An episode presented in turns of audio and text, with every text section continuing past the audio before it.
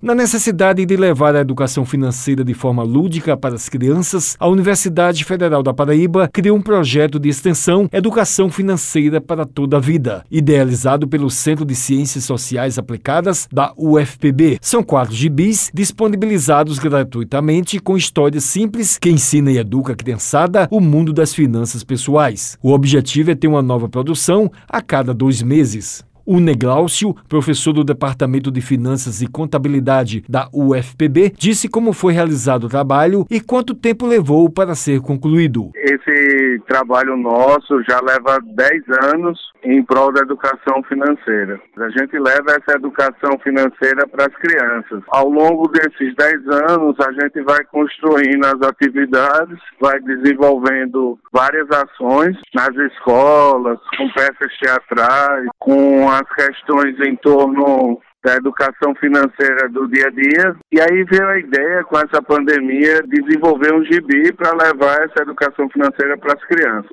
A gente, em parceria com a Trades Club School, que é uma empresa de educação financeira lá de São Paulo, a gente decidiu desenvolver esses gibis. E ainda vão sair mais. Ele ressaltou que o intuito é atingir todas as faixas etárias. A gente trabalha dentro do projeto desde a criança, de 5 a 6 anos, até o pessoal adulto. Dentro do projeto mesmo, a gente tem uma ação que trabalha a pesquisa de preços nos supermercados, que pode ajudar as pessoas. A gente trabalha com a questão de investimento para adolescentes, para as pessoas hoje que estão estão encontrando um mecanismo de pensar no futuro, de guardar dinheiro, de levar isso para a sua aposentadoria. Então, são um conjunto de ações que a gente desenvolve. Une falou quais os acessos para obter os gibis. Muitos estão disponíveis no site da UFPB, www.ufpb.br,